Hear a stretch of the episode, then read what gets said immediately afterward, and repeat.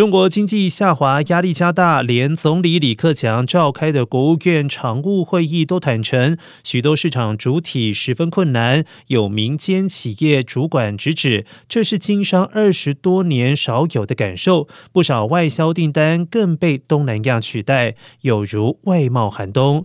中国出口增幅放缓的同时，今年以来东南亚国家出口增速大幅提升。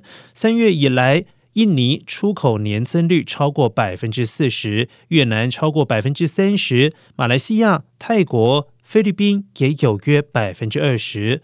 多名企业负责人对此表示，近期订单存在着向东南亚、墨西哥等地区和国家转移的现象。